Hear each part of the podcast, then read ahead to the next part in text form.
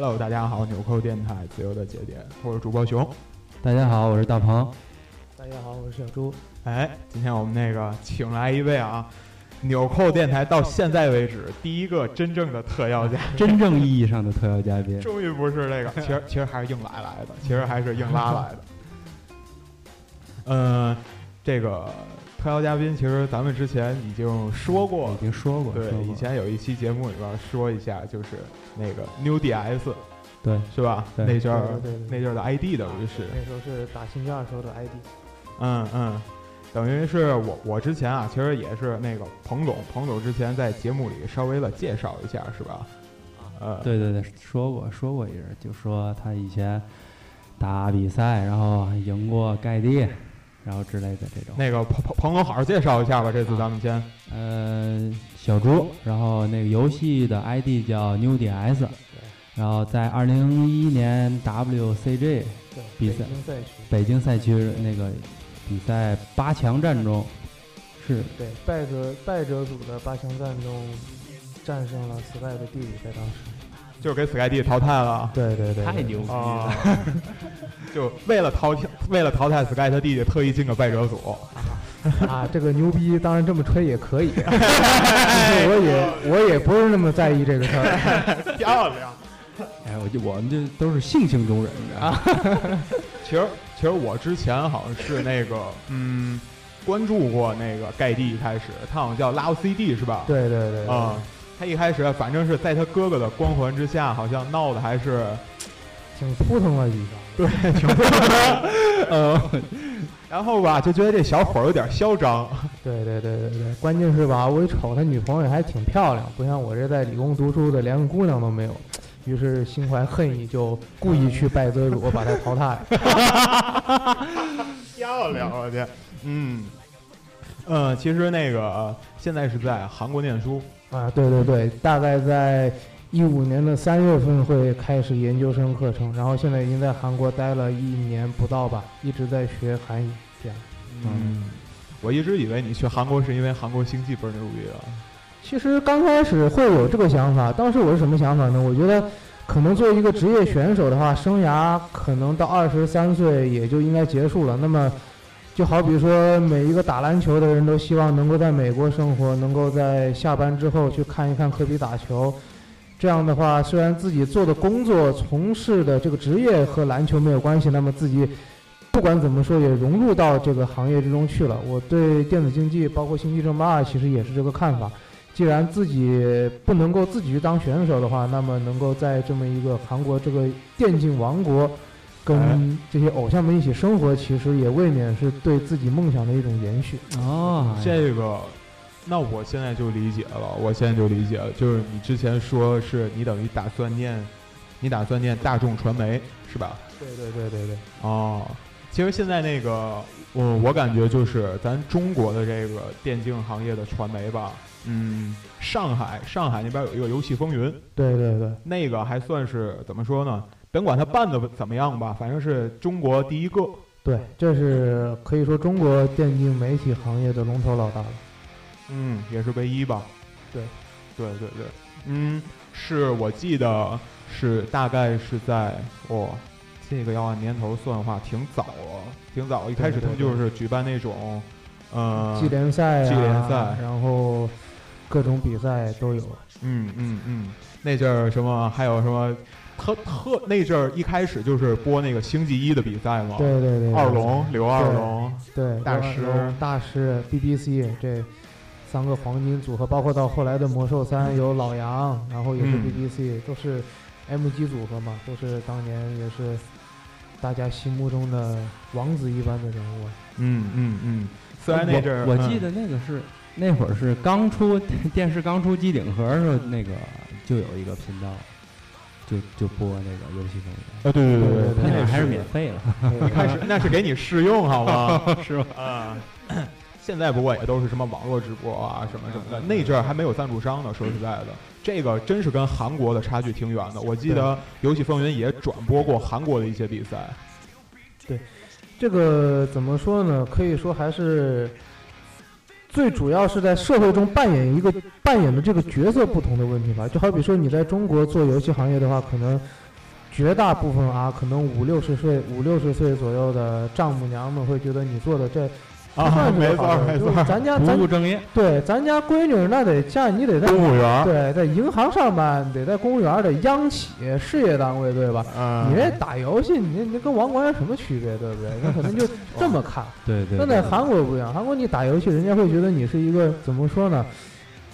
就好像你在银行上班呀，在什么大企业上班，其实是一样的。而你如果稍微打出一点成绩，能够上电视的话，那跟韩国那些韩剧里面的明星的待遇是完全一样的。所以说，在社会中的这个扮演的角色和社会中的层次都不同吧。嗯，就像你刚才说那个，韩国游戏在韩国就像美国篮球在美国一样。对对对对对。嗯，我记得我看那个比赛的时候，就完全就把那种韩国星际明星就已经成明星化了，对对对对对。嗯，像那个我印象最清楚的就是韩国星际比赛里边那些解说了，哦，特别的激动，你知道，现场在那和思密达、思密达、思密达。对对对。呃，这个要比起来的话，反正嗯，可能也是不能拿韩国比吧。中国反正这个走的路还很远。对对对。嗯。这个嗯，韩国它这个行业刚兴起的时候，其实是一个很好的机遇，因为当时是刚好亚洲金融危机，然后韩国那么各种企业效益都不好了之后，那么韩国政府急需一项能够拉，第一是拉起民众的一些爱国心啊，然后情情绪啊这样的一个行业，第二个是需要很少的投资就可以有回报的一个行业，第三个必须是一个新兴的行业。那么刚好电子竞技这三条都非常符合的情况下，那么当时的韩国总统也是把。这个电子竞技行业作为当时亚洲金融危机中韩国抓住的救命稻草之一来发展，所以也是得到了非常好的发展。哦，这个也是对对对，现在好多是嗯，就是像这种行业就属于嘛呢？没有创造什么，就跟普通的生产行业不一样，没有创造出什么东西来。但是这个东西就真的是能够拉动什么，哎，金融发展啊之类的。你看，像那个韩国。呃，就有好多大企业也愿意去赞助这些战队，我记得。对对对对对。现在基本上韩国我们叫做四大企业吧，每一个企业都有旗下电子战队，分别是 SKT、LKT，然后三星。现代是没有，现代是有投资在棒球和这个篮球、足球上面。那么，韩国的四大龙头企业里面有三个都是花了非常多的钱来赞助这个电子竞技行业，也可以看出来。在韩国社会中，这个电子竞技也是一个非常重要的角色。嗯嗯，好，咱们说到这儿，咱先插一首歌，好吧？嗯。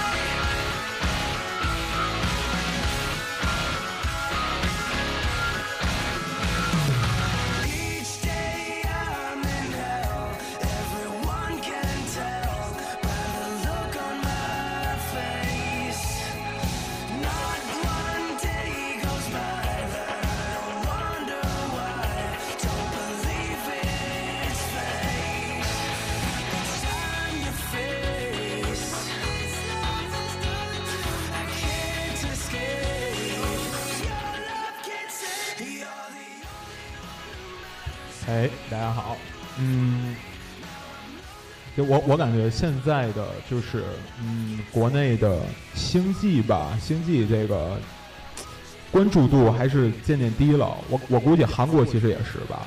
呃，怎么说呢？韩国目前的情况来讲，虽然是星际跟这个英雄联盟分庭抗礼，但确实的话，跟星际争霸一当年在韩国的辉煌相比起来的话，现在的星际二肯定是大不如从前。因为毕竟市场嘛，蛋糕就这么大。那原来是你星际一，啊，一家在吃这个蛋糕，那么现在变成星际二跟英雄联盟两家在吃切这个蛋糕了，那肯定不可能像之前一样那么辉煌。但是总的来讲，星际二目前在韩国还是可以的，还是可以的。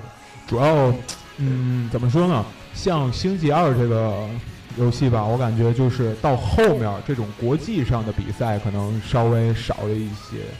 对，其实因为。之前星际一吧，就是一个世界联盟对抗韩国的一个局势。到星际二，到星际二年代吧，这个情况就越来越严重了。就好像不管怎么打世界大赛吧，只要韩国人过来，可能打到半决赛、打到决赛，就都是韩国人内战。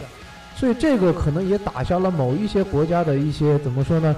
呃，参赛呀，包括对这个游戏的关注度啊，可能都有一些下降吧。但是。这个游戏我觉得跟其他游戏最大的区别就是这个游戏的死忠多。什么叫死忠？就是不论怎么样我都会玩这个游戏，不管有没有人做这个游戏，我自己都会玩这个游戏，都会关注这个游戏。所以说，《星际二》不论是在韩国还是在中国的市场，我觉得都其实不用过度的去担心它，因为毕竟有那么多玩家在支持它，而且这些玩家都是非常坚定的一批玩家。对对对，像星际这个东西，尤其是我，嗯，就说我自己吧。我第一次接触到星际一的时候，是我上小学的时候买了第一张正版盘，就是《星际母超之战》。啊，那个时候我基本上也在开始玩游戏，不过那个时候是在那个电脑房玩。但是，一说这电脑房吧，在当年的那个年代，就好像那个咱们这个清末明初的烟馆似的。千万不要以为电脑房是现在网吧的样子。对，就。四台电脑，对，然后环境也不好，然后家里人对于那个态度啊，那就跟你你们家谁家孩子要是去电脑房，哎，那就跟谁家孩子抽大烟、他妈吸毒似的，就这么个。不三室一厅嘛，那阵儿说，对吧？对对对对。嗯，我记得就是特别清楚，是吗？大概是就是咱上小学的时候，国家好像公布了一个条文，对，就是禁止这些个游戏啊进入，就是。叫什么鸦片嘛？啊，电子海洛因。对，电子海洛因，哇，塞。不过现在倒是还好，那个上海不开了一个自贸区嘛，等于是有一些个游戏机啊，就像前一阵儿就是 Xbox One 啊，还有 PS 啊，都用各种各样的擦边球方法说要进到中国来，倒也是件好事儿。现在电竞这个职业应该也被。咱中国那个认可了吧？不，前一阵那个 W E 撸啊撸得个世界冠军，还上央视了。其实中国早就认可，很早很早就是没有合规化。就是在法律上，这个电子竞技是中国中国国家体育总局认证的体育项目，这个是在其他国家都没有的待遇，就一直就有。对，是中国政府已经承认了它是体育运动。以前这联赛有一期决赛的时候，他就起。请了一个体育总局的一个人过去，对对对。而我当时看到这个时候，真的还真是挺高兴的，挺高兴的。但这个吧，在中国大概是在二零零八年之前吧，就被定为二零零五年就被定为这个体育项目，但是一直发展不好。第一呢是，不管怎么说，中国目前的这个法治情况可能跟西方很多国家，包括跟韩国都有差距，市场不太规范。第二个是确实。很早就是在魔兽三那个年代啊，进入这市场的有一批人实在是怎么说呢，叫太操蛋了。大概做了一些什么事情呢？圈钱。对。大家可能不懂这个圈钱是什么意思啊？就是说，比如说我现在我去弄一个战队，或者我弄一个比赛，然后我去找这个赞助商来投资，然后我拿到钱之后呢？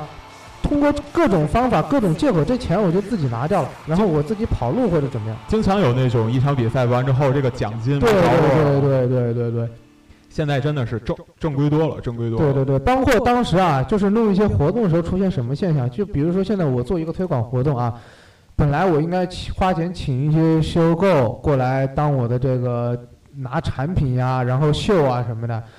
那么我直接在大学里面做嘛，那么我就可以找当他那个大学的可能一些模特的一些社团呀，cosplay 的社团呀，嗯，可能我就找他们社团的团主，请他们吃一顿饭啊，他就免费帮我把这个做掉了。但是我在做这个账面往上报的时候，实际上我是花了钱的，这个钱去请的 coser 过来，那这个钱就自己拿掉了。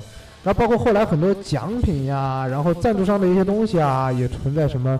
自己黑掉啊，或者拿钱办变，就是变卖掉的各种情况在吧？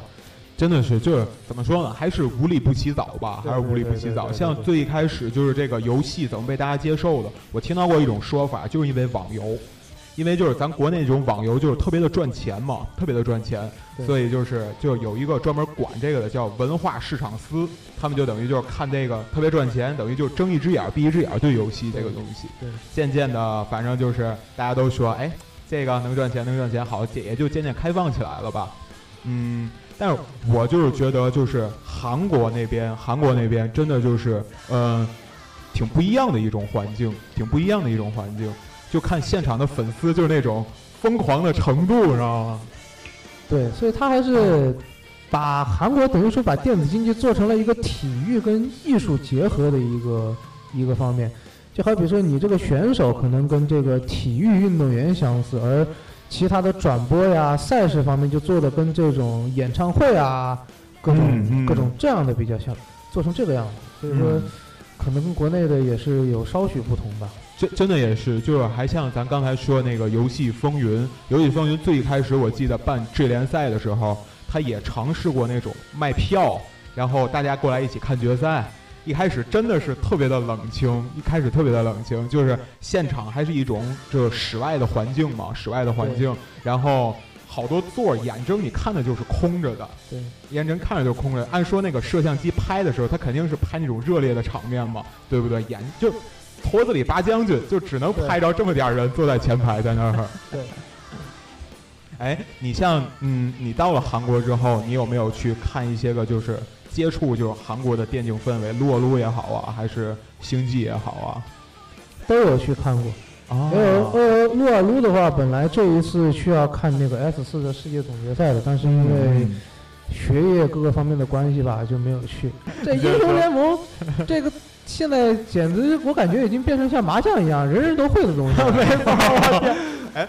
我我那天啊，就是那个，就是跟同学一块儿去网吧嘛。我特别有感触的一件事就是嘛，如果你现在在网吧再看见玩星际的，再看见玩 DOTA 的，你真的不用看他身份证了，那个人肯定是成对，就上了年纪了，对，那个人肯定是成年人，对。就是，但是撸啊撸这个东西真的就是全年龄段的，岁数大的也有玩的，就是年轻的也有玩的，对对对。就是，而且撸啊撸几乎变成一个交朋友的方式了。我刚去韩国的时候，你想我不会韩语嘛，那么我要练口语交朋友，那找不到韩国人，那你总不能去大街上你挨个问人找人，我们交个朋友吧？那不合适对吗？然后后来就变成通过撸啊撸找朋友，就是就自我介绍，哎，我是中国人，我现在在学韩语，嗯，大家交个朋友，以后一起打打撸啊撸什么的。嗯嗯。但是呢，这个呢也有点坏处，因为我发现吧。跟他们在一起，其实其其实学骂人的话是学的最多的。你说我初学韩语吧，你好的也不教我，光教我怎么骂人。哦，他们那儿也骂人，也骂人。我跟你讲，现在中国英雄联盟界流传着一个关于韩服的神话，你知道吗？就说韩服素质高。怎么怎么样？其实我总结出来就一句话，就你丫看不懂韩语啊！你要看不懂韩语，照样跟着一起卷接，你还怎么的？他可能以为夸他呢，他可能以为就是呀。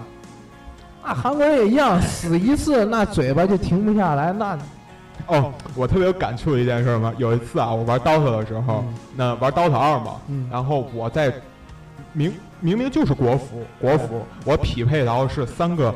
呃，也不知道是哪儿的人，我听着像是中东话，因为我以前在中东工作过嘛，那仨好像是中东人。然后我操，我其实啊，怎么感觉都像这仨中东人在骂街，真的。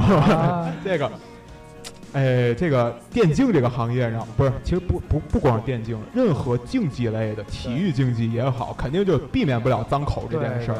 你像那阵乔丹不也是吗？啊，垃圾话大王，号称是。嗯嗯嗯，对。你毕竟体育竞技嘛，打着打着上火，你总有个发泄途径嘛。你总不能上去抽人大嘴巴也不合适，对不对？嘴巴两人逼逼两句就完了呗，这挺正常。就包括之前那个网球的李娜，湖北选手是吧？武汉人，你们都不是武汉人，你们不知道。他有一次输完比赛之后，嘴巴里面嘀咕啥，你们可能都不知道。但是我们武汉人一看就知道他在骂人。哦，是吗？那那句话就是叫做。婊子养的那是武汉骂人骂的最多的一句，我一看那嘴型就知道，大卷接呢，漂亮。哎，但是啊，除了就是这个之外，就是你到韩国之后参加，就是你看他们那个就是韩国现场的一些个比赛啊之类的，嗯。呃，我我在中国意淫过啊，我在中国就是像中国有办什么那个游戏的展会啊、比赛什么的，就是 China Joy 什么的，我估计肯定不是那个样子的，肯定不是那个样子的。我觉得是这样的，在 China Joy 吧，那些大白腿吧都在台上，在韩国看比赛吧，那大台大大白腿啊都在观众席里坐着，所以吧，有的时候吧，看比赛什么也容易分心，尤其是像我这种屌丝。所以韩国电竞能火呢？所以韩国电竞能火，那是，嗯，真的是，你看这，哇，太有感触了。中国这个就是，我，我，我，我感觉啊，我感觉啊，就是关注这个游戏的呀什么的，嗯，有那么。占大部分吧，不能说是全部，好多都有一种就是感觉还是种宅男形象啊，对对对之类的。但是你看那个韩国的，就是好像他们还有专门选手的这种形象包装，对对对对，嗯，这可能跟中韩两国文化也有区别吧。就实际上是这样的，这个深往深了里面说吧，你看中国自古以来对于男人的要求是什么样一个要求？他说男人帅，帅什么帅？是君子。品德高尚，谦谦君子，这个叫帅。而你看西方文化里面，他说的帅是什么帅？你看西方文化里面那些，包括雕像啊什么，那都是些什么肌肉发达、生殖器发达的那种男性，对吗？这就说明西方是一个外貌至上的一个。有这么对男人是有外貌上有非常严苛要求的这么一个文化，那么其实韩国人受了非常多的西方的文化的影响，他一直想把自己就文化上觉得哎白人的东西好，美国人的东西好，所以他文化上受美国的影响就很多，所以他也觉得外貌这个东西很重要，所以在我们这边学吧，就学过一个单词叫外貌至上主义，这个在韩国是非常可以说是被大家很。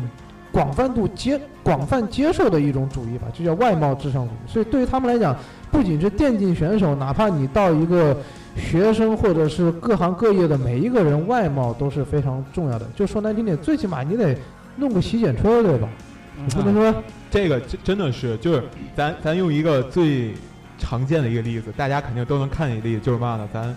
中国的领导人最高的头，不管是哪届都好，咱不指谁啊，你跟美国的历届的总统去比，这个形象肯定都是不一样的。咱这永远都是那个把裤腰带穿的跟抹胸似的。对，咱们这是君子，君子。对对，不在乎有没有腹肌是吧？哎，你看，再像那个就是之。